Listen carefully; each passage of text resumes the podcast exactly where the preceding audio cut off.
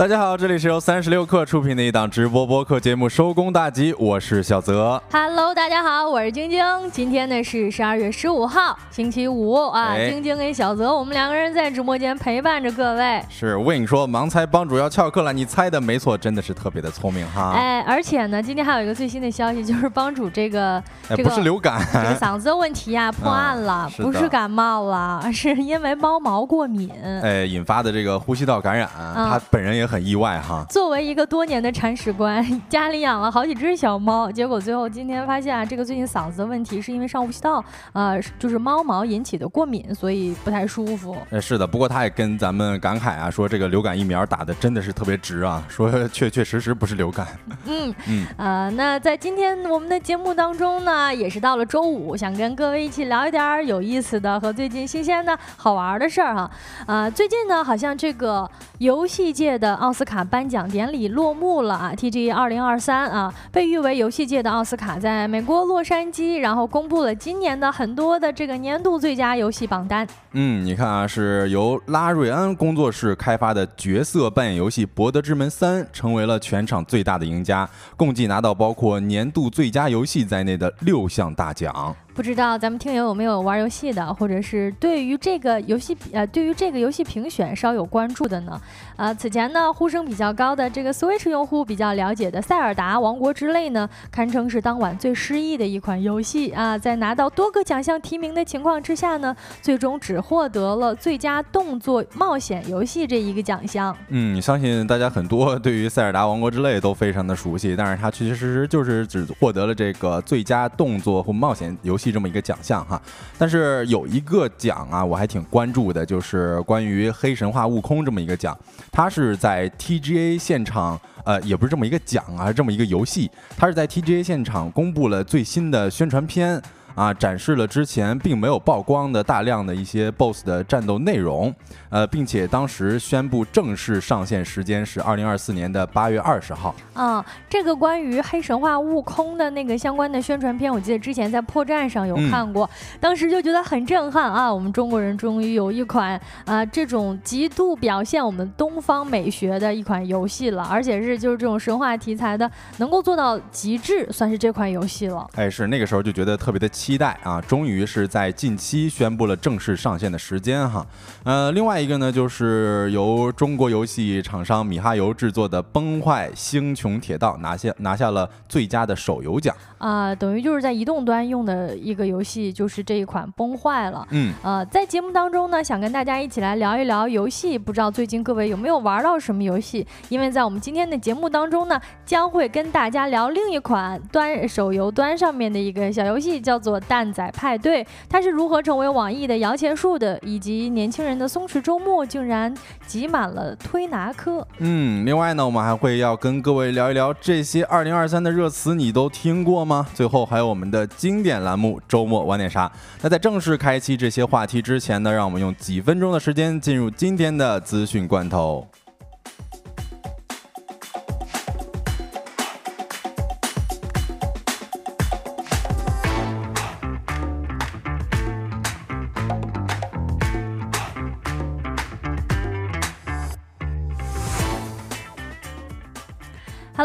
回来。资讯罐头的第一条消息，关于 AI 音乐创作的。十二月十四号呢，谷歌推出了 AI 音乐创作的工具 Music FX。仅需要几句话，用户呢就可以生成原创的一个音乐作品。那在谷歌的官方介绍当中指出，这款名为 Music FX 的创作工具呢，结合了谷歌此前发布的 LM 模型和 DeepMind 的水印技术啊，以便呢在事后识别出它们是否是由 AI 制作生成的。也就是说，如果你用这个工具来制作出来的这个 AI 音乐呢，还是可以再一次识别的。那一定程度上呢，可以解决创作人对于版权问题的担忧。同时呢，它也为音乐创作者提供了非常丰富的音效以及声音素材。那么用户可以创作各种各样类型的音乐，同时呢，支持调整音调啊、节奏啊、音量，还可以增加混响、回声等等效果。无论你是想要这种激动啊、冒险气氛的氛围音乐，还是想要创作一些舒缓的音乐，它都可以满足。哎，在这里边想问一下晶晶啊，如果现在你能够用这个工具，那你想要用它创造出什么类型的音乐呢？呃，催眠的吧。哦，对。觉得想睡觉 是吗？啊，我是那种就是哎，因为今天周五了嘛，肯定要来一首燥的，是吧？给大家欢快一下。嗯，呃，那我们来看一下第二条消息啊，腾讯新游戏，这不是咱们刚刚秋木说了吗？呃，新游戏被以引导学生翘课。十二月十五号备受瞩目的腾讯手游新品《圆梦之星》在各大平台正式上线。然而，该游戏的官方测试群近日出现了一起引发广泛关注的事件。据网友爆料，一名疑似学生用户在测试群中提出活动时间与上课时间冲突的问题。令人意外的是，一名自称为腾讯手呃游戏发行服务工作人员的认证账号，竟然要求该学生放弃参加活动，并建议他在家里玩游戏。这一事件迅速引发了网友们的热议和谴责，许多网友纷纷对该工作人员的行为表示不满，并指出这种做法不仅违反了学校的教育制度，也不负责任地对待学生的成长和发展。嗯，刚才我们节目这个直播间的有朋友提到了，今天呢是《圆梦之星》上线，各大平台正式上线，也收到了非常多的刷屏。嗯，然后我们关注到这么一个消息呢，就是哎，这个怎么能够让小朋友不好好上课去打游戏呢？还是得务正业哈。嗯，来看一下资讯罐头的第三条消息，华为天才啊。智辉君再融资金额呢超过六亿元，投呃投前呢估值已经达到了三十五亿。三十六氪获悉，近日呢智源机器人完成了新一轮的 A 三融资。那本轮融资呢由蓝驰创投、中科创新、鼎晖投资、长飞基金啊、C 资本、高瓴创投、丽景创新和三花控股集团以及基石资本、临港新片区基金和银杏谷资本共同投资。据三十六氪独家了解到。本轮投前的估值呢是三十五亿元，融资金额呢这一次有超过六亿的人民币。目前呢，公司正在进行新一轮的融资，投前七十亿元的估值。截至发稿呢，官方并没有给到回复。智源机器人呢，因创始人智辉君彭智辉而出名。公司希望对标特斯拉的擎天柱，产品方向呢是人形机器人。那在今年的八月呢，智源推出了远征 A 一人形机器人，并且发布了它自研的 Power Flow 关节电机，反关节的设计。和灵巧的手 Skill Hand，那彭志辉呢是此前非常有名的，通过天才少年计划加入华为的那一位天才少年，也因为放弃了华为的百万年薪以及自己研发自动驾驶自行车而出圈。嗯，我们来看第四条消息啊。据报道，苹果目前对于 iPad 产品线的开发重心主要放在过渡到 OLED 方面，后续才考虑可折叠产品。报道称，苹果公司内部对于推出可折叠 iPad 并没有具体的时间表，也不是当前该公司的开发重心。不过，报道中强调，苹果在推出可折叠 iPad 之前，会先推出可折叠 iPhone。那以上资讯整理自华尔街见闻、中关村在线、三十六氪、财联社。稍后回来将进入我们的说来话不长环节。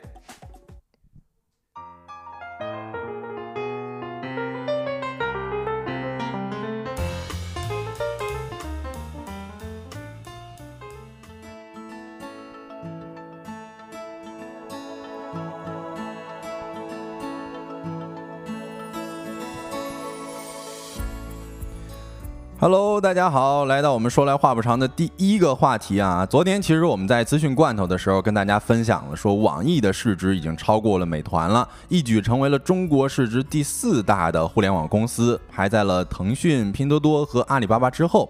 虽然有媒体推测这是因为网易的跌幅比较小嘛，呃，而这与而我推测啊，不是不是，就是其实这与这个网易近期的游戏业务表现呢也不无关系。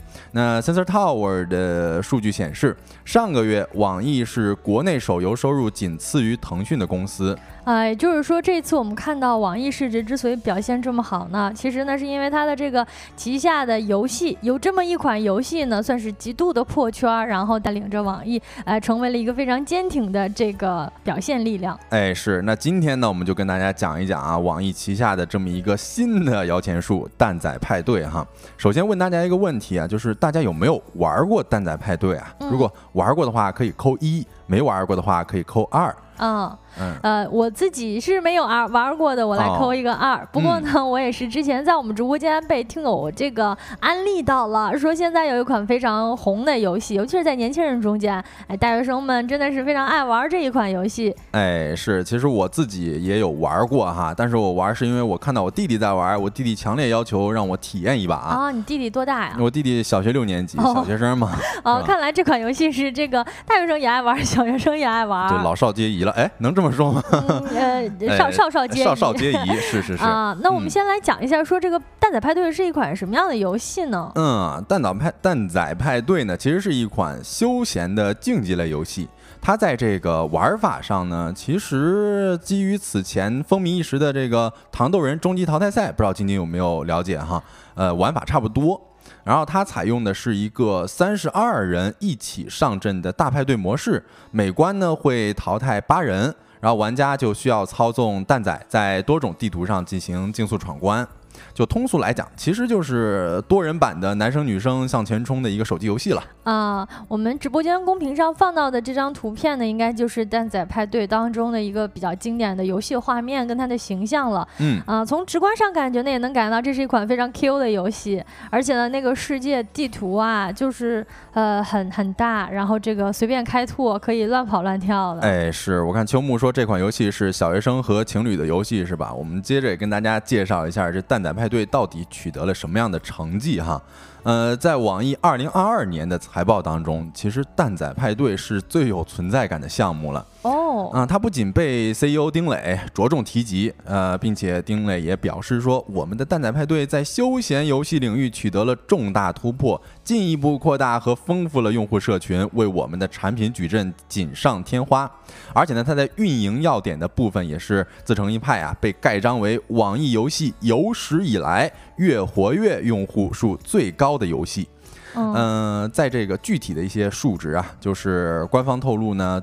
蛋仔派对在春节期间取得了指数级的增长，每日的活跃用户已经突破了三千万大关了。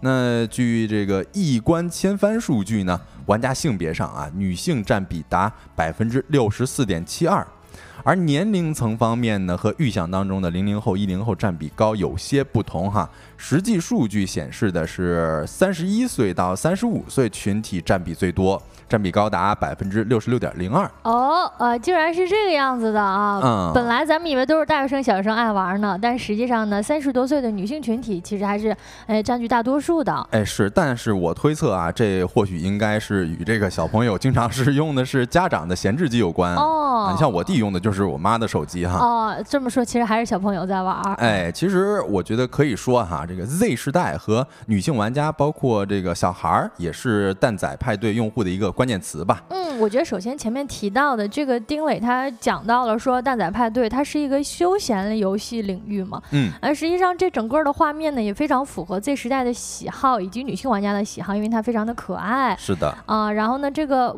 又很容易上手，哎，再加上我们直播间微微也说了，它可以跟朋友们一起玩，简单又很解压，就感觉好像已经把这个群体框住了，而且一定会受到他们的喜欢。哎，是，而且它不仅仅是在这个春节的时候出圈了啊，它这个用户的群体是逐渐的在上涨的。嗯，你看今年的八月，蛋仔派对的月活就超过了一亿。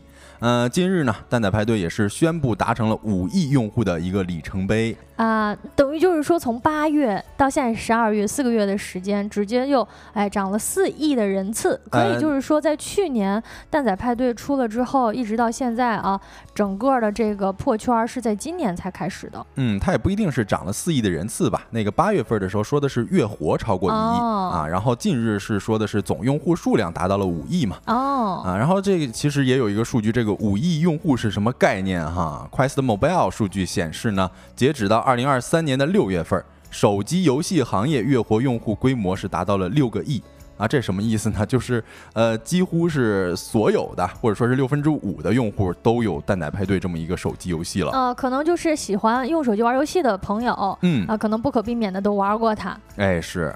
呃，再说一说这个蛋仔派对的收入方面的一些成绩啊，你看在呃网易二零二三年第一季度的财报当中，网易显示的毛利润是一百四十九亿元，同比增加百分之十六。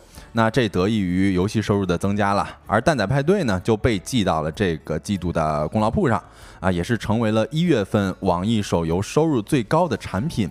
带动发行商收入环比增长百分之十七点五。据这个七卖数据啊，呃，自二零二二年五月上线以来，到今年的三月九号，蛋仔派对在设备 iPhone 上的累计下载量达到了两千一百万，收入呢是预估六千六百万美元，折合人民币是四点五六亿元。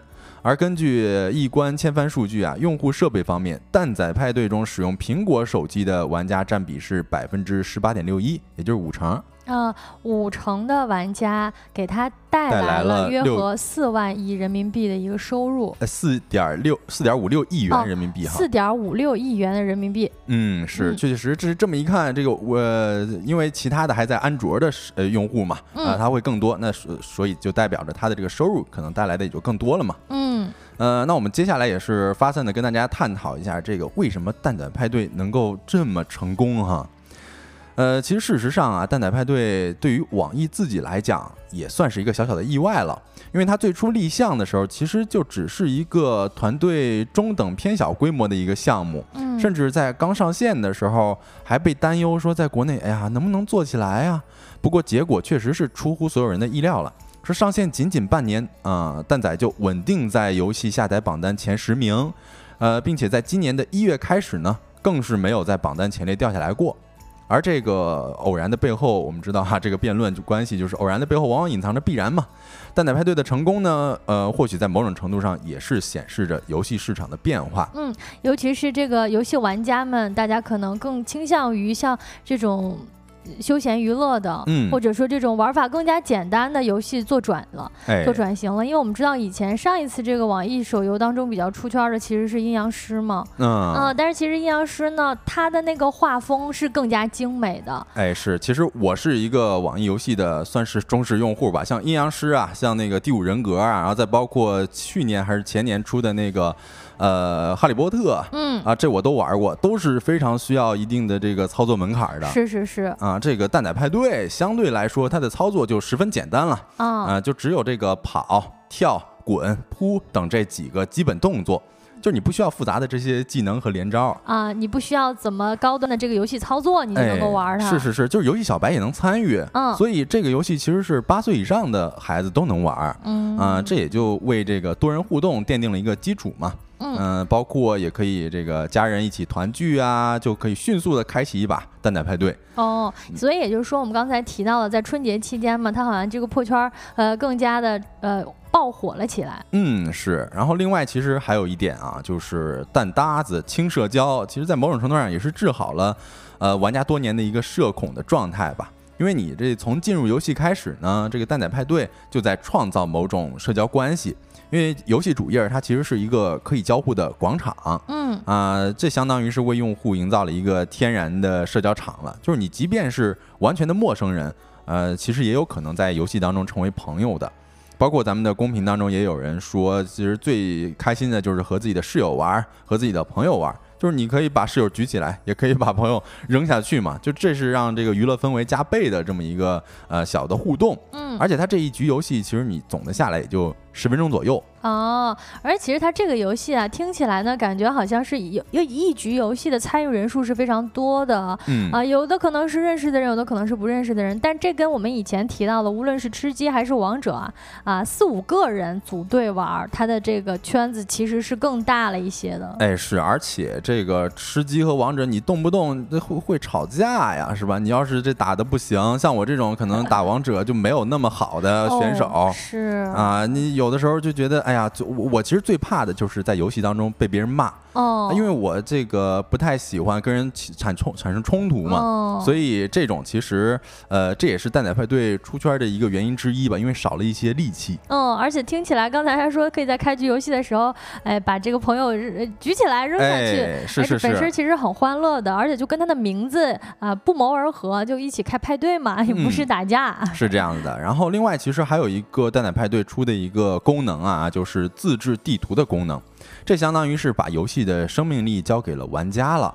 嗯，这个功能叫做乐园工坊功能，就是可以让玩家自己创建地图嘛，丰富蛋仔派对的一个玩法。因为在这功能一出来的时候啊，像什么老六地图啊。恶搞地图啊，还有什么史上最难等趣味性的地图，确实是层出不穷了。嗯，数据显示呢，目前蛋仔派对的乐园地图数量已经突破了一亿张了。嗯，哇，这什么概念啊？就是你要是每天玩一次。那那能玩好几辈子啊！据说是因为这个，它等于原来本来是一个开放世界，但是玩家们都可以把自己的这个跑动的地图跟设计的地图都可以分享出到整个公寓上去，大家让其他人来体验啊，或者说来看。那这样子直接就会造成它这个呃平台化，那产生的内容跟这个游戏方式。非常多元，而且把这个建设权交给了玩家嘛？哎，对，因为其实这个地图你去自己，如果说是咱们自己的这个工作人员去制作的话，你那要做多久才能做到一亿张地图啊？是吧？有了这么一个 UGC 的功能，其实对于蛋奶派对来说，每天都是新游戏。嗯，似乎好像它这个共创还。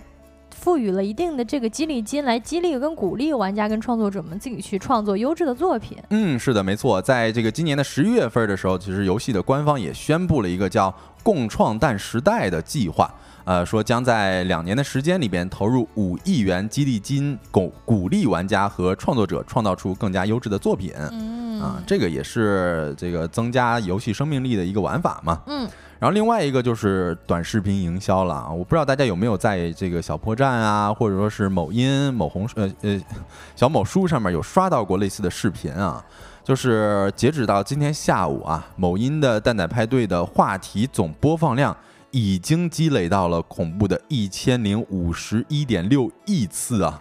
太可怕了，嗯，这信息茧房啊，一千多亿的这个播放量次数，我都没有刷到过，是吧？就是咱如果不玩的话，那是完全就排斥到了。然后，但是呃，对于他们这个游戏圈内人，然后再包括这个各个话题，确实有某种破圈的效果，可能暂时没有破到咱们这一块，还没破到我这儿，对对对。但实际上它已经发酵的非常大了啊，嗯啊，尤其也是，其实我最近是在观察到，感觉呃，这种网友们在。其他平台上面二次创新，包括二次玩梗的一个力度也很强，就把自己就是呃，就感觉蛋仔派对的身影，其实能够在其他的各种各样的视频评论区都能够找到。还有一些网友们自发的把自己的 ID 改成了什么呃跟蛋仔有关系的啊，尤其是就。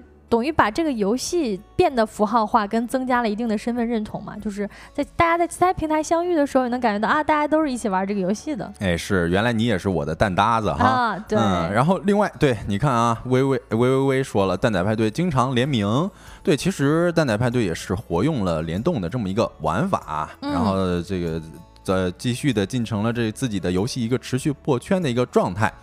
呃，像据媒体游戏日报统计啊，蛋仔派对开服之后，平均十一天进行一次联动啊。对，而且它的这个联动的对象基本上都是当代年轻人喜闻乐见的一些高人气的 IP。嗯，你比如说《喜羊羊与灰太狼》，嗯，这个就特别的大家都很喜欢啊。然后还有《中国奇谭》，这也是近两年非常火的国漫。还有奥特曼啊，也有和蛋仔派对联名的。呃，同时还有这个与这个国民奶茶品牌蜜雪冰城达成一个跨界联动，并且在联动期间呢，也是频繁登上了社交媒媒体平台的热搜了。嗯，就可以说蛋仔派对这本身的这一个 IP，它已经走到了下一个阶段了。嗯，它不仅是破圈，而且它在很多我有看到啊，最近像什么这种卖玩偶的啊，卖这种像。各种小的摆件呀、贴纸啊，呃，蛋仔派对相关的一个人物形象以及 IP 都是非常受欢迎的。是我甚至还看过一个一篇报道，有人在小县城里面卖这个蛋仔派对的盲盒啊，当然可能是盗版的，但是卖的也挺快的。啊，如果说盗版都能卖挺快，那只能说明它的受众群实在太广泛了。是这样子的，但其实值得一提的哈，就是十二月十五号，也就是今天，我们刚刚也是讲了一个呃这个新的游戏的动向啊，就是腾讯旗下也是同样主打派对游戏的《圆梦之星》正式上线了，在今天。那由天这个《圆梦之星》呢，其实是由天美亲自操刀的，联合糖豆人打的就是一个正版的端游转手游的啊这么一款游戏啊，规格呢是向《王者荣耀》看齐的。嗯，那另外对于《圆梦之星》的这么一个正面的竞争哈，呃，网易的 CEO 丁磊也是亲自下场表示，说我完全有信心留存蛋仔派对的用户。那未来这么一个派对游戏的市场究竟会如何？我们还是拭目以待吧。下一个话题，我们会跟大家聊一聊，最近年轻人都往推拿科去挤了。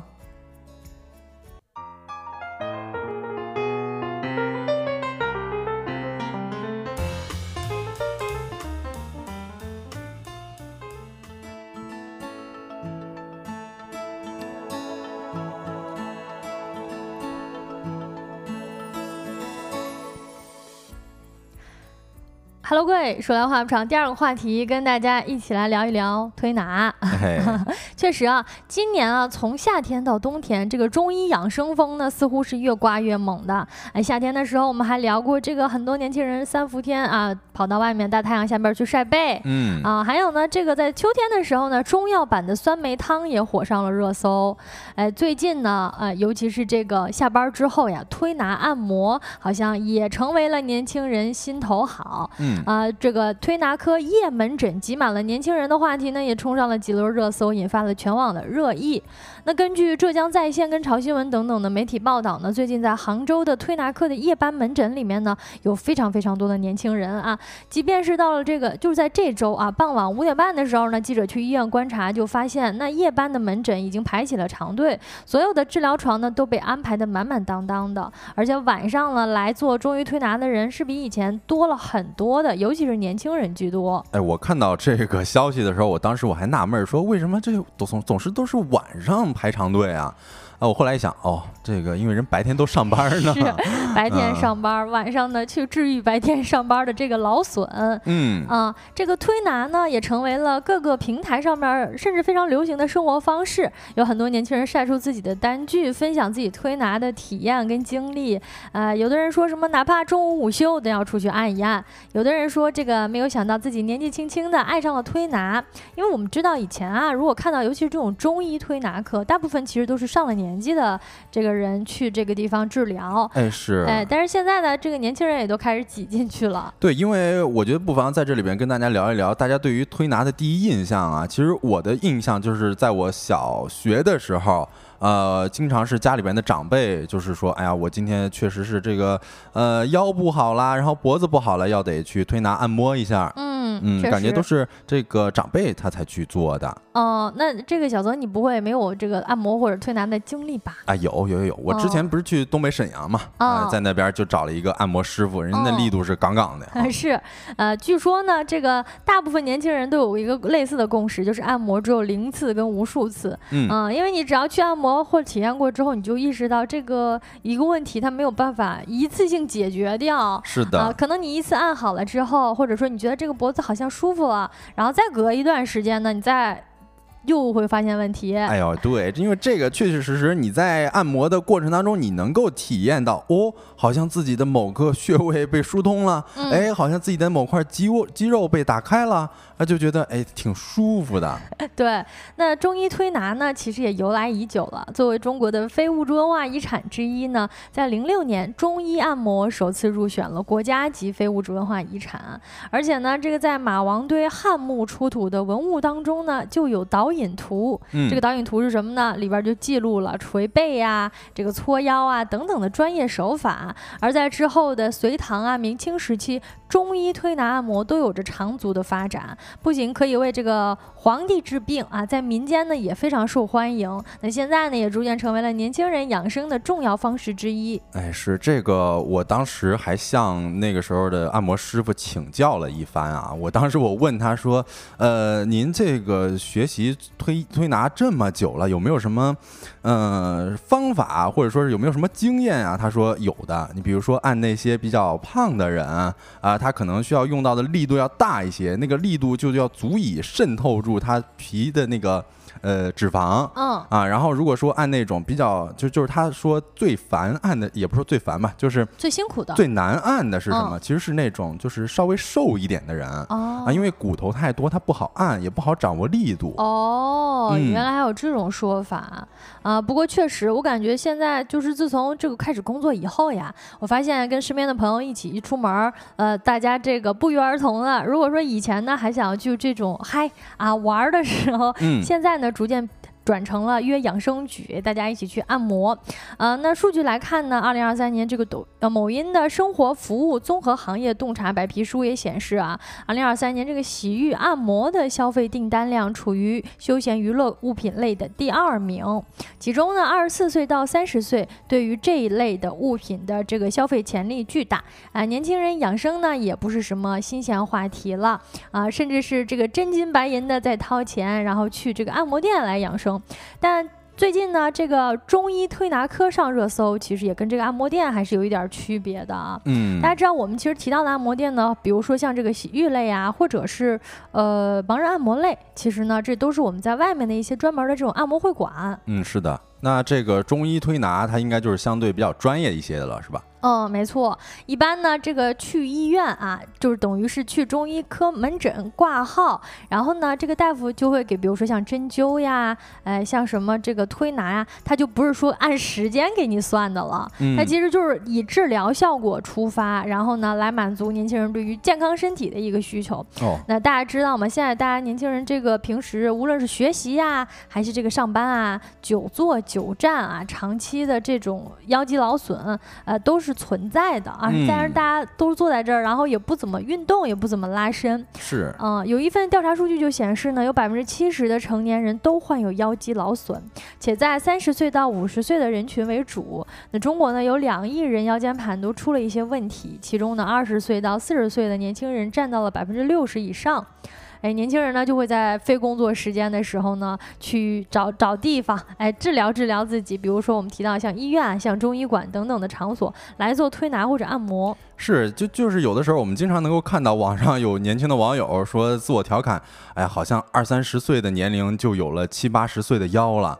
呃，我也看到了咱们的网友万令说，其实我还挺好奇的啊，万令可以给我们解答一下。他说我家小宝宝推拿做了一个星期了，就是小宝宝其实也可以做推拿的是吗？嗯，感觉这个也还挺挺萌的还。嗯是，可能是这个，因为是我们提到推拿嘛，他就是可能在中医科挂门诊，那大夫嗯可能会针对性的进行一些治疗，嗯因为我们知道这个以治疗为目标嘛，而且价格呢也是非常大的差异的。呃，大家以前可能去按摩店按摩的时候会花这种上千块钱充会员，哎，但是比较起来呢，你像如果我们去这种中医推拿，哎，这个。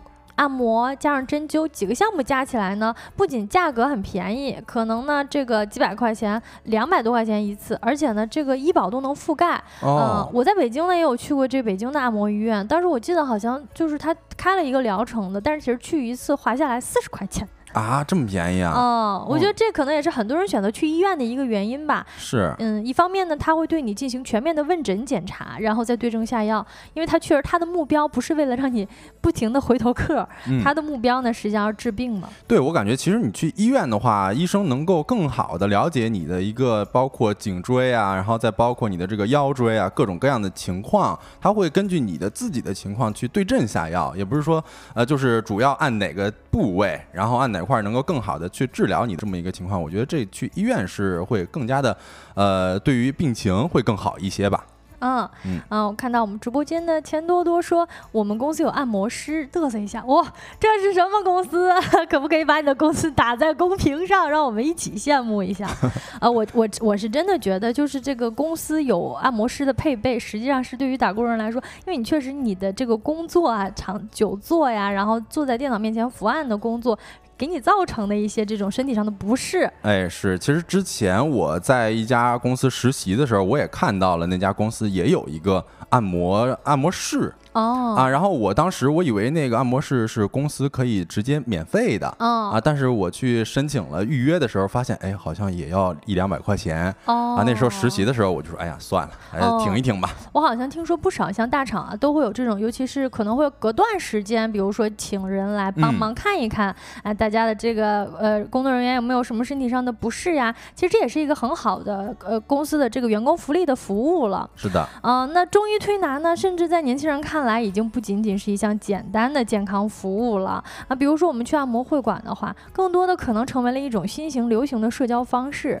哎，就像我们刚才提到的，可能跟朋友一起去约一个这种养生局啊，那就是一起去按摩了。然后在这个呃，主要是注重自己的身体健康。因为疫情过去之后呢，很多人更加愿意在健康上面投入更多时间啊、精力啊以及费用。哎，是，其实我关注的一个美食博主啊，他是在东北的，他们经常是。会邀请到自己的好友，呃，就组一个养生局，比如说去这个洗脚、去推拿，就这种其实是年轻人的一个非常火的社交方式了。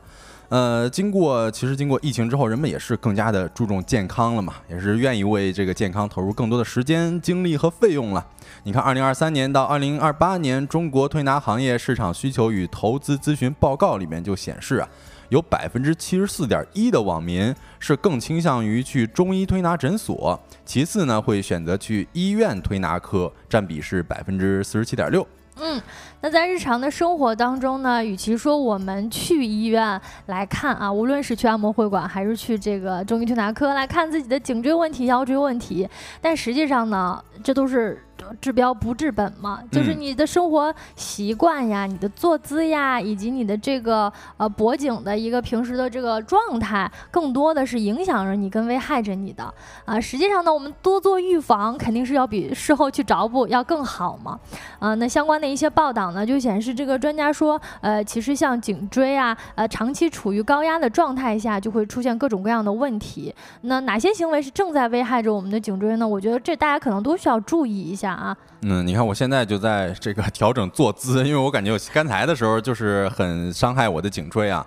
呃，你看，其实比如说我们睡觉的时候，如果咱使用的这个枕头不合适，比如枕头过高啊，或者说有的时候咱们像这个久坐在办公室的时候坐姿不合适啊，或者躺在沙发上的时候，咱们颈部没有什么支撑，其实这种方式就有可能会加重我们颈椎的蜕变。引起一个颈椎病的可能。嗯，另外呢，像长期的低头玩手机、看电脑，这其实呢都是会给我们的颈椎带来非常非常大负担的行为。嗯，就确实大家有的时候控制不住嘛，因为有的时候盯着这个电脑的时候，可能就会这个脖颈前倾。啊，长期的这样下去呢，相当于脖子负重二十五千克。呃，事实上呢，这种情况会极端的危害着我们的这个脖子。嗯，这个今年其实还有一个特别火的一个护颈神器啊，说是防低头颈托。嗯，啊，这个是各式各样的这个颈托都在网络上悄然走红了，比如说有支架型的，还有按摩型的，还有什么可加热型的，有的甚至还打上了这种骨科医生推荐的标签儿。啊，很多人都把这个颈托当做是这个矫正脖子前倾等不良体态的便捷手段。嗯，这其实我自己之前在网上也看到了，哎，然后呢就觉得啊，是啊，我们前面都说到了，这个脊柱协会都发布警示了，说低头玩手机非常危险，但是控制不住自己怎么办呢？那能不能用颈托？哎，然后研究了一下，发现专家说长期用颈托。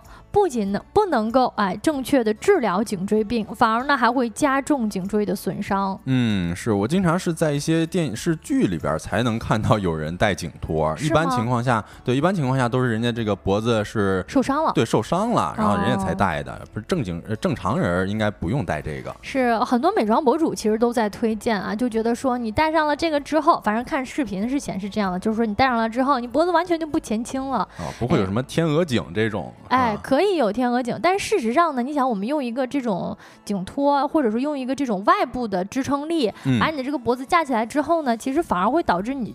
本身用肌肉来控制它的一个退化，哎，是这其实我这个上高中的时候，我们高中的数学老师，我们班主任啊，给我们提醒了一句话，我到现在记忆犹新，说你那个脖子啊，就是用来支撑你的头的，你不要用你的手去去撑你的下巴。啊，其实就是提醒我们还是要多多用自己的这个脖子的肌肉嘛。哦，而且其实我觉得很重要的一点就是这个多多活动一下，嗯。啊，比如说工作一会儿，这个四十五分钟到一个小时，站起来，然后这个活动活动自己的脖颈，然后来起到一定的预防跟锻炼啊，嗯。啊，另外呢，我还看到一个这种完全。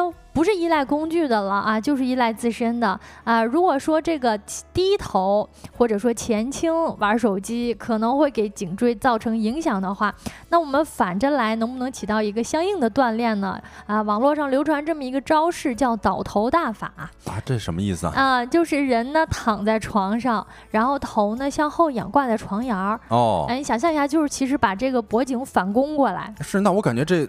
脖子这或者说是脑袋，到时候都得充血啊。嗯，但我其实就觉得啊，这听起来，想象了一下，觉得应该挺科学的吧，对吧？嗯。你比如说，你正常是往前翻，哎，就是你这个不应该往前翻的时候，那就往过掰，哎，掰一掰，看能不能有用。明白。但事实上呢，它确实是可能会引起脑部的充血、眩晕，呃，甚至脑缺血等等问题的发生。因为我们人出生之后呢，实际上已经很适应了这个。脖颈直立的一个姿势，嗯啊，当你采用这种其他的方式，啊，它其实并不能缓解你颈部的症状，甚至还会给加强它的压力。哦，就有的时候，其实咱们可能仰望星空的时候，会觉得，哎，脖子稍微的这个舒服了一点儿，嗯，啊，但是 可能如果说用这种倒头大法，就是躺在床上，头向后仰，挂在床沿上。哎，这是不是很科学的哈？嗯，总而言之呢，就是大家都长期伏案，在所难免的会遇到各种各样的劳损症状。那毕竟人类大规模的在屋内工作也不过几十年，啊，尤其是很多人呢，可能都是面对电脑的工作。哎，实际上呢，这个多多注意保护自己，无论用什么样的方式，肯定是要多多运动啊，拉伸一下，来保护自己才是更加正确的啊。那以上呢就是这个话题的全部内容了。然后下一个话题呢，我们一起来盘点一下二零二三的。年度瑞词有哪些？哪个你没有听过呢？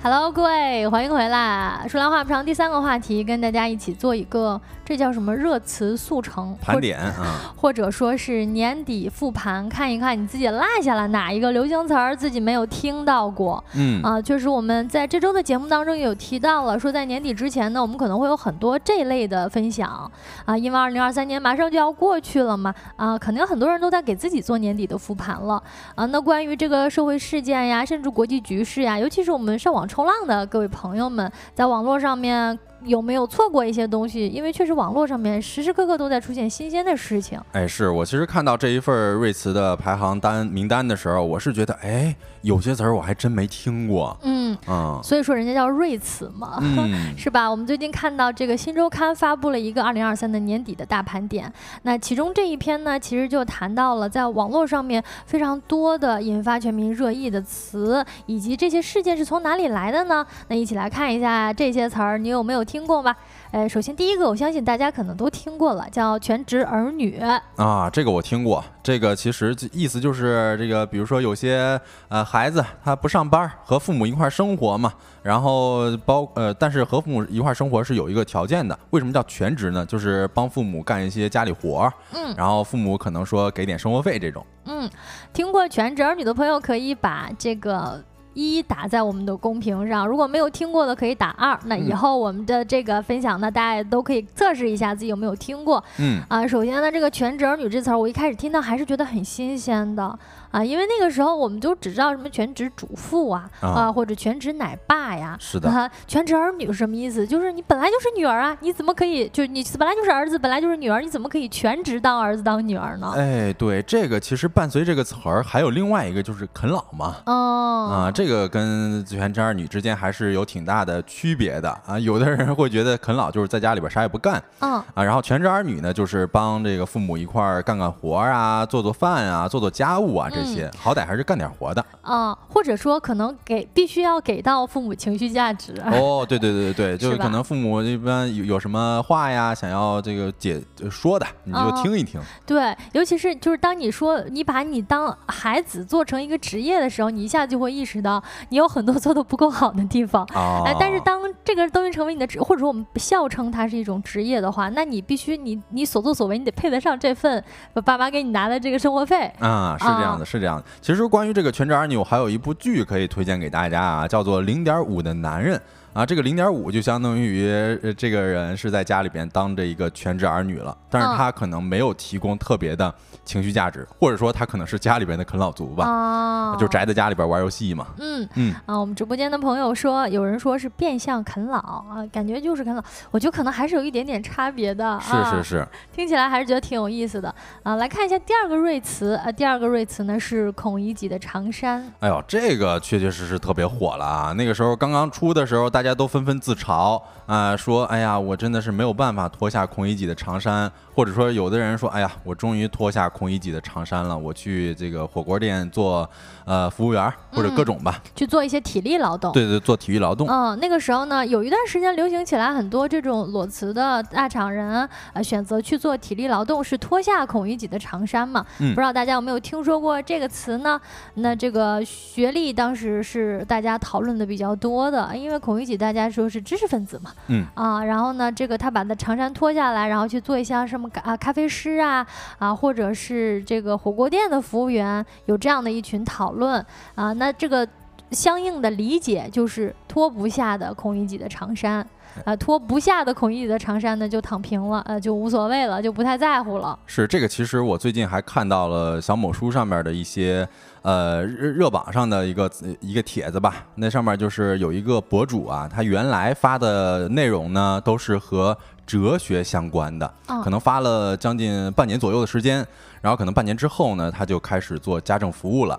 嗯啊，这就让人感觉到，就是有些人看到这个帖子，看到这个博主的呃前后的反差，就会觉得，哎呦，哎呀，现在这个时候就好像是脱下了孔乙己的长衫了。嗯，确嗯实是哈。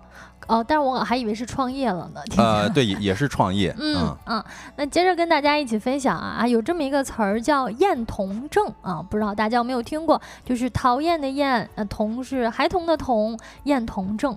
嗯，这个晶晶有听过吗？我之前是听过的，就是对于孩童有些天然的厌恶嘛。啊，我是完全没有听过的。有听过这个朋友可以给我扣一个一，看一下有多少人听过啊。啊，啊，据说呢，这个示意是一种对于公共场所儿童的天然厌恶啊，就是我本来我就烦啊，他没有做什么我就烦。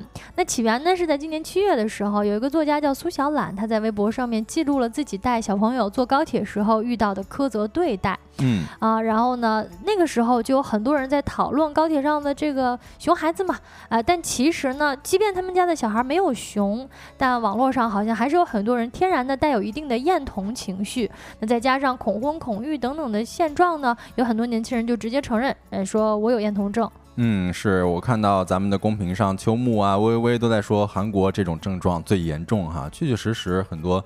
呃，经常能够看到一些媒体报道说，他们都不愿意生孩子，然后也不愿意这个看到孩子，嗯就会觉得很厌恶。嗯嗯，另外呢，还有一个比较有意思的词儿叫“职场水母”，这是一个挺新鲜的词了啊，我确实以前也没有听说过。哎，这个是什么意思啊？我确实也没听过。这职场水母是什么意思？是很灵活吗？啊，解释起来呢，叫他没有能力，但却又危害性很强的同事。哎。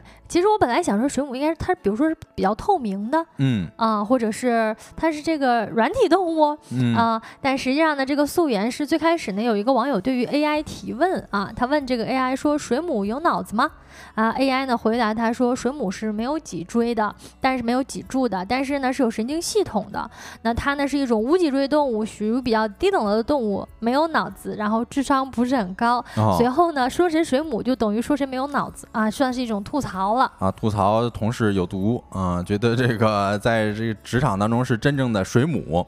其实我一开始看这个职场水母什么意思？因为我最近刚刚看到了一个科普吧，就是水母它死亡之后是溶于水的那种那那种状态。就是你如果说拿一个量杯，然后把这水母放到量杯里边，然后那水母就在量杯里边逝去了。之后，呃，可能一段时间你都看不到水母的存在。哦，是这样的吗？对对对对。然后，其实我看到这职场水母，我以为是说有些人离职了，就啥事儿，就就就就好像这个人没有存在过一样。我以为是这样的，没想到是。吐槽有毒同事哈，对啊，你说我们这冲浪在互联网第一线的人都错过了很多东西。哎，确确确实实啊，现在这个互联网热词儿啊，你就连咱们这样子的互联网原住民，有的时候都很难解读。嗯，接下来的两个呢，是这个我们节目当中其实也聊到过几期的了，一个是哪里贵了，一个是遥遥领先。哦，遥遥领先，哪里贵了？这这确实是 暗熟于心啊。啊，呃，哪里贵了？大家都知道吗？是这个。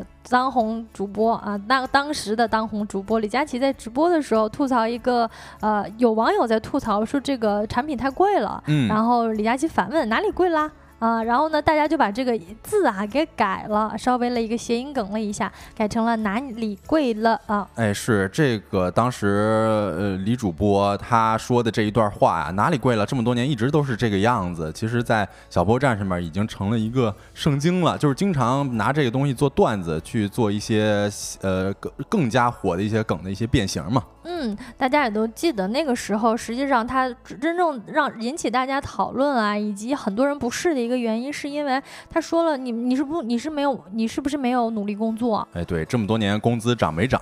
哦，就是把矛盾直指打工人了。哦，所以这件事情呢，也是在今年比较破圈的一个事情啊。然后呢，事后啊，这个哪里贵了就成为了讽刺啊，尤其是对于优绩主义者的一种讽刺的一个台词。嗯，是。呃，另外一个呢叫遥遥领先啊，这个大家应该也都比较熟悉了哈。这其实是呃华为终端业务 CEO 余承东的一个口头禅，就是在产品发布会上的时候，余承东在介绍华为手机的各项技术优势的时候，多次使用了遥遥领先来形容华为和同行的差异。嗯，有人统计说，在一次发布会上，余承东使用了十四次遥遥领先。啊，最初呢，它只是网友口中的梗，但是逐渐是演变成为形容十分优秀的一个褒义词了。嗯，呃，说我们直播间遥遥领先啊，也是可以啊。嗯，而且我记得当时好像很多人在讨论说“遥遥领先”这个词，它符不符合？广告法哦 啊，因为其实是不能说，比如说我们是个第一名啊，是不行的啊。但是说遥遥领先呢，好像可以，这个算是钻了一点小是这个还挺暧昧的哈。你说领先领先多少啊？就遥遥领先，遥遥领先啊啊。接下来呢是这个配享太妙。哦，呃，配享太庙呢，它其实我觉得应该是年初的时候流行的一个词儿了。我常常看到一些人在讲说这是配享太庙，我当时说这是省略了一个什么词儿，或者是一个新的网络流行语嘛？是，哎，好像不是网络流行语。嗯，我一开始确实不懂这是什么意思。嗯，这个好像是源自一个古装电视剧，说知否知否应是绿肥红瘦当中大娘子这一角色。她常常是把我父亲配享太庙挂在嘴边。嗯，后来说有一位高考生在走出考场之后接受采访的时候说，希望取消调呃取消调休。啊，就被网友激动的称为“孩子，你配享太妙”。嗯，所以这个就出圈了。等于当时把这个电视剧里面的一句台词给活用到了啊，现在的一个热点上。啊，它其实主主要呢就是形容一个人能力很强啊，这个你很厉害，你能这个放到最高的这个排位上去啊。比如说啊，这个可以举举一些例子，大家说怎么活用这个词儿呢？你比如说这个下雪的时候，人公司直接。呃，就是居家办公 居培养太妙了，是吧居？家办公培养太妙。嗯，这个公司有按摩师培养太妙。啊，确实 确实，呃，都是一些新的用法。嗯我看到还有不少朋友真的说没有听过，哎，没关系，这个咱们二零二三年年底一起盘点的话，二零二三也完全都不错过。对，啊但但这个培养太妙好像我最近看是有一些争议的哈，有人觉得这个培养太妙可能用的不是特别对。啊，但是大家也就听听就好了，然后这个就是图一乐嘛，这个这这种热词，嗯，也可以大家不用也没关系，嗯但是别人在用的时候呢，咱大概知道是个什么意思。哎，是这样子的，嗯，有的时候呢，感觉现在好像不看看这种呃热梗百科呀，你都很难无障碍在网上冲浪。嗯，就不懂人家到底说的是啥。就前一阵子什么 YYDS，有的时候就最初的时候还不懂啥意思呢。是，还有那个是，反正各种字母缩写，我都觉得是最难懂的了哈呃，，晶晶，你知道那个 barbecue 啥意思？barbecue 就是完蛋了，哎，对对对，但是它怎么来的呢？怎么来的其实那 barbecue 就是烧烤嘛，啊？但是人烧烤一想就说，哎呀，烧烤是不是就火化了？那火化是不是人就逝去了？这不就完了吗？啊所以这个链路就有点长，对吧？这个链路有点地狱，哎，对对对，所以有的时候对这种热词，呃，可能还觉得挺奇，呃，就是挺奇怪的，但是有的嗯又觉得，哎，挺妙的。是啊。嗯接下来也跟大家分享一个今年的这个字母呃字母缩写热词啊，啊，就是 Momo。哦，嗯这个 Momo 确确实实，咱们之前还讲过呢，因为它算是一个呃，在小某书上面经常能够见到的 ID 了嗯啊，因为它最初好像是呃很多这个微信原创的这个表情包的角色，就是你如果注册账号的时候会自动生成啊，ID 就会变成 Momo，包括这个头像也会变成粉红色的小恐龙。呃，但是这个 Momo 越来越多了，就很多人就涌入了这个 Momo 大军，就成为了互联网上隐身而主动选择的网名了。嗯，而且呢，虽然它最初是在小某书上的初始这个原始名字，嗯，但实际在后来呢，有很多网友们都开始在其他平台上也把自己的 ID 改成了某某，哎，为了体现我想要这个大隐隐于市的这么一种流行的风潮。但我，发现咱们直播间好像咱们的听友群没有这样的人，大家都 非常乐意展示自我的一些啊、艺人朋友，就不会把自己的 ID 改成某某。嗯，你这一说，说不定之后就有了呢。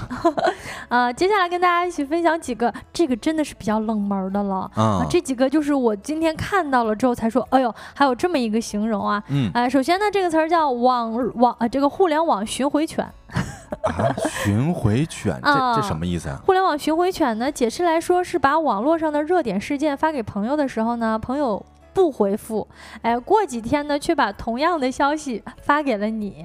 哦嗯，，最开始呢，就是很多人发现自己把网络上的热门消息转给朋友的时候呢，发现对方没有看，哎，然后呢，对方又回给他的时候呢，有一种扔出去的消息又回到自己手上的这个过程，哦感觉很像巡回犬。是这感觉就是，哎，你我这这东西不是我之前发过吗？你怎么又发一遍嗯啊？，这个我感觉好像在跟自己的朋友啊分享那个短视频平台上的一些视频的时候，常常会出现这样的情况。嗯哎，，因为你一转发，有的时候跟好朋友，可能你也没太在意他什么时候回你，回没回你，你就觉得你分享给他了。然后呢，他看没看，哎，也也不太清楚。哎，结果他回给你的时候，哎，感觉大家都是在互相分享这样的资讯。对，我觉得这个其实是跟咱们之前的那个意念回复差不多，就是这个可能是意念转发了啊，啊，意念巡回了。对，意念阅读了，阅览了，而且最重要的是，我们等于呃出去找到了这样一个消息，分享给朋友、嗯啊，然后我去外边帮你刺探情报了，对吧？啊，啊，结果呢，你你也刺刺探了探到了，同样的情报，又回到给我了，是吧？对，啊，咱俩就是互通有无了，这属于是，啊嗯循环了，嗯，然后另外一个，其实我也挺疑惑的啊，叫，呃，是念 swap 交换吗？还是 swap 交换？嗯说这个其实是一个金融领域的概念啊，但是最近呃最近呢是被一批年轻人用于在网上进行一种新型的交换。那这种交换其实是超越物品本身的，指的是交换技能哦。啊，念到这儿，我大概知道这什么意思了，就是交换技能、愿望等抽象事物，而且更多的是作为一种调侃而存在。比如说，代替遛狗换实习证明，啊、用十斤体重换一个对象，啊，用十斤体重换一个对象，还有这种好事啊？啊，就就就是调侃嘛。还有人说这个用工作摸鱼换十天假期啊，那那全让你赚了是吧？是这个词儿我还真的没有看到过，不过好像在这个二手交易平台上啊，已经有很多人在这种玩梗式的分享自己的这个技能。那实际上，比如说我用我用我自己的这个十斤肥肉 啊来交换一种就是快乐啊，它实际上就是你知道在网络上发一些这种根本不可能实现的交换，明白是一些有趣的交换啊。它最开始的那个交换我还是有看到过的，就比如说我用英语技能。换你一个什么会 Python 的技能，咱俩这样子真正有用的技能之间进行交换，但是后来就变成了调侃了。嗯，甚至还有人说用工作摸鱼换十天假期，那你这就是净赚啊！是啊，你这两手都是赚。嗯，你反正不不吃亏呗。嗯，最后呢，跟大家分享一个有一个词儿叫蛙化，呃，这个蛙是青蛙的蛙啊，蛙化这个词儿，我一开始看到的时候呢，我以为是跟这个小岛。啊，小岛啊，有什么关系？嗯啊，然后结果实际上呢，这个解释起来呢是跟下头类似。哦，这人真下头。哎，不过其实下头也是一个互联网词语啊。是，后来这个下头又变成了那个虾的那个虾头，反正就解释起来就很需要成本。嗯，是最初呢，好像是在日本年轻人当中非常流行这个词儿啊，因为大家知道这个著名的童话《青蛙王子》嘛。嗯。啊，青蛙王子是什么？是是是青蛙变成了王子。嗯。哎，但是你。想要形容一个人下头的呢，是把过程给反过来，他把他从王子变成了青蛙哦啊，所以说蛙化。我一开始或者或者我看他这个直观来看啊，我还以为是什么，就是这个说明这个人到中年长相挖花了啊，那那是有点也是不太行啊。但但是我觉得这个挖话形容的还挺贴切的，就如果这个这个人在你眼中下头了。哎，那你在那换种方式说，可能就是，哎呀，他长得就跟癞蛤蟆似的，就变成这样了。嗯，那以上呢，就是我们今天在这个二零二三瑞词当中跟各位分享的一些有些有些小冷门的内容了。不知道大家答对了几个，或者知道几个呢？嗯啊，那。接下来一个话题呢，接下来一个环节就到了我们周五最喜欢跟最受欢迎的一个环节了，就是周末玩点啥？一起来看一看，在周末期间除了宅在家里，还能去哪儿玩一玩吧。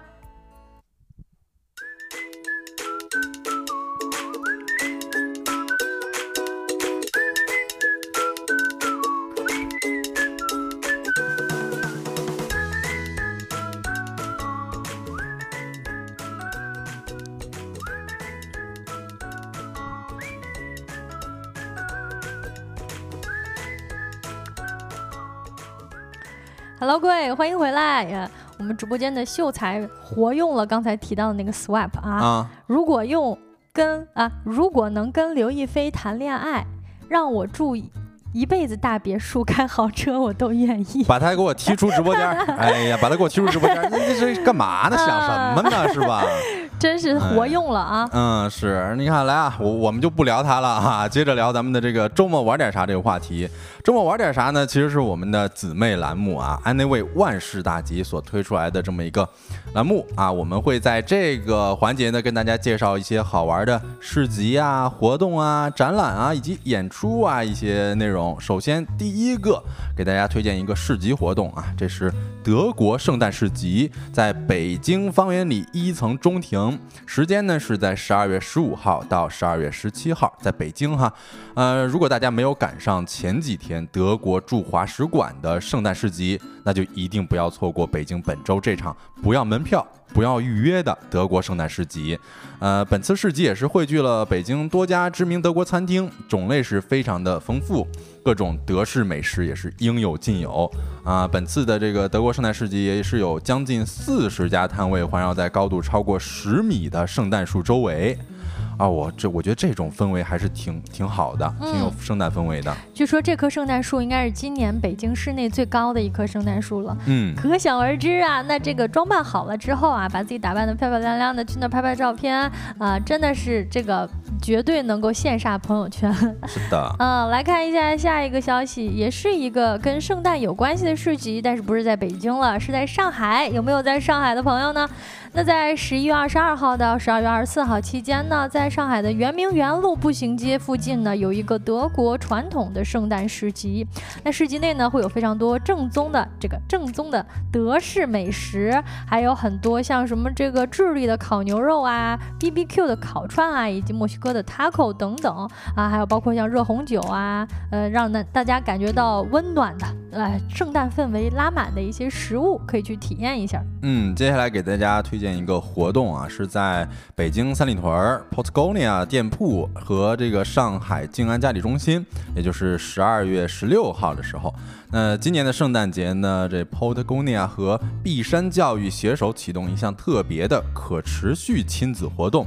利用废旧衣物和衣料制作圣诞小礼物，但呃，这个也是希望通过这样的一场活动呢，让大家了解到可持续发展的理念，并且真正的在日常生活当中付诸行动。嗯，感觉 Patagonia 的这个粉丝应该也都挺多的啊，尤其是像上海那边，我感觉还是非常喜欢这种户外文化的。嗯啊，应该会有很多人感兴趣吧。那接下来呢，跟大家分享两个在北京的展览啊，一个是这个。也是可爱氛围的，呃，在北京驻华韩国文化园的一层呢，有一个就卡通形象的大咖特展，啊，这个好像是有那个 Loopy。我一直是特别想要去，因为经常是在小某书上面都看到这么一个展览啊。哦，是吧？这个展览时间呢是在十一月的二十号到十二月的十六号，也就是这个周末就要闭馆了。所以如果喜欢 Loopy 的，我觉得 Loopy 真的是今年年底的一个 IP 顶流了。哎，是今年一直都挺火的，包括那个反正也有有一个奶茶品牌跟它联名嘛。哦，是是是，而且这个朋呃朋友圈呀，包括表情包啊，其实大家都是一直频发 Loopy 哈。嗯，接下来呢，还有一个是在北京泰康美术馆的有一个 T A M 开馆展。那这次展览当中呢，将覆盖绘画、装置啊、摄影啊、影像啊等等。嗯，其实我们前面提到的都是一些拍照的展览，以及呃拍照的活动，或者是吃好吃的的活动。那这个呢，就是纯粹的一个艺术方面的这个展览了啊。有兴趣的艺术爱好者可以去看一看。嗯，接下来给大家推荐一个演出啊，这是《简爱》。在北京国家大剧院，十二月十四号到十二月二十一号，这是由朱杰和濮存昕共同演绎。无论是陪伴观众走过十四年的话剧《简爱》，还是启迪读者百余年的文学经典，啊，其实每当人们回到故事的起点的时候，随着这位瘦小寡言的家庭教师走进庄园，与他同命运共呼吸，都会一次又一次的被那些清醒而热烈的心声所震撼。嗯。我们直播间很多朋友都在说，怎么这些活动都是北京的呀？呃，确实，今这一周的这个北京的活动呢，我们分享了不少。但是呢，这个其他城市也会有很多的活动，包括我们以前在这个呃那位万事大吉的公众号当中，其实也发了像什么苏州呀、杭州啊、广州啊、上海啊，都是有很多活动的。大家可以关注一下我们这个公众号，然后看看每周的简讯都有哪些。那以上就是今天直播的全部内容啦。我们收工大吉又在这一周。每个工作日的晚上，陪伴着各位一起下班。哎，如果大家有任何的话题投稿，或者说是想要了解的事情，那都可以通过微信搜索“收工大吉小助手”的拼音首字母来添加我们的小助手，我们呢会拉您进我们的听友群的。那以上就是全部内容啦，期待下一周的下班时段跟各位再见面。太阳下山了，你什么都没错过。我是小泽，我是晶晶，祝大家收工大吉，周末愉快，各位。拜拜，拜拜，拜拜。